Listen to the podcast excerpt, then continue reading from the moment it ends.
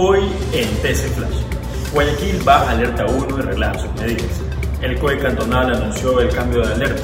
Las muertes diarias por COVID-19 pasaron de 7 a 4. Gobierno indulta a presos por robo, hurto, estafa y abuso de confianza.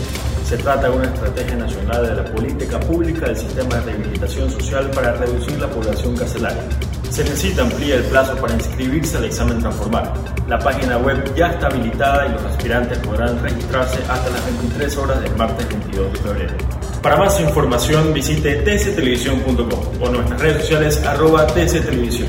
Soy Fabricio Pareja y esto fue TC Flash. TC Podcast, entretenimiento e información, un producto original de TC Televisión.